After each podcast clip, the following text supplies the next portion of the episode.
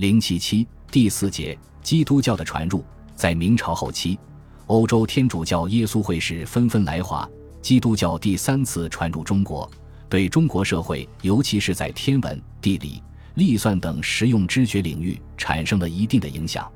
万历十年，意大利籍耶稣会传教士利玛窦来华，抵达澳门。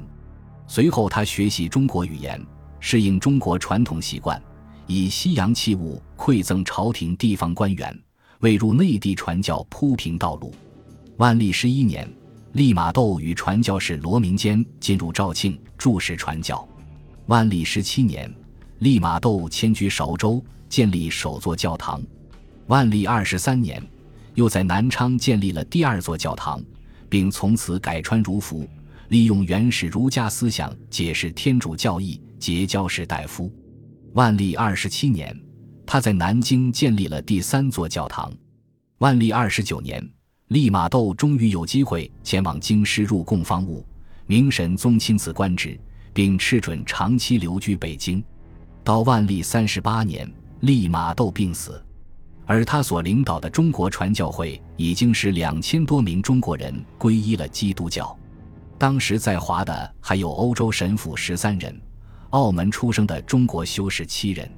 在明代的两千多名基督教徒中，很多是上层显贵和官僚士大夫。据哈克所做的统计，在中国士大夫教徒中，除徐光启、李之藻、杨廷云这些重要官员外，还有一品官十四名。进士十人，举人十一人，秀才三百人。皇室中还有许多教徒，受洗的人共有一百四十多名。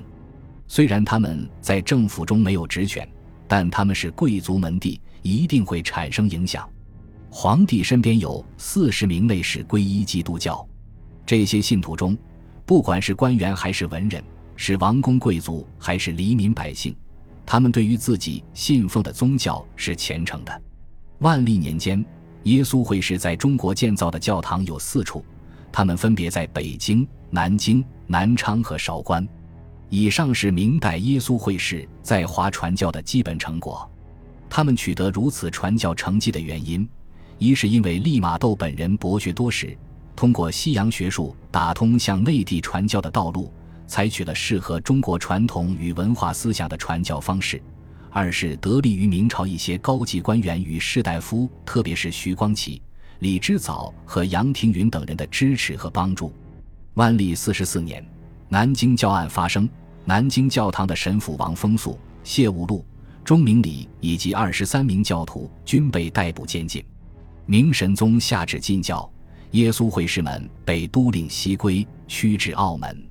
耶稣会士在中国的公开传教活动至此告一段落，但是不久，一些传教士又悄然潜回内地，在中国教徒的掩护下秘密传教，直到明朝灭亡。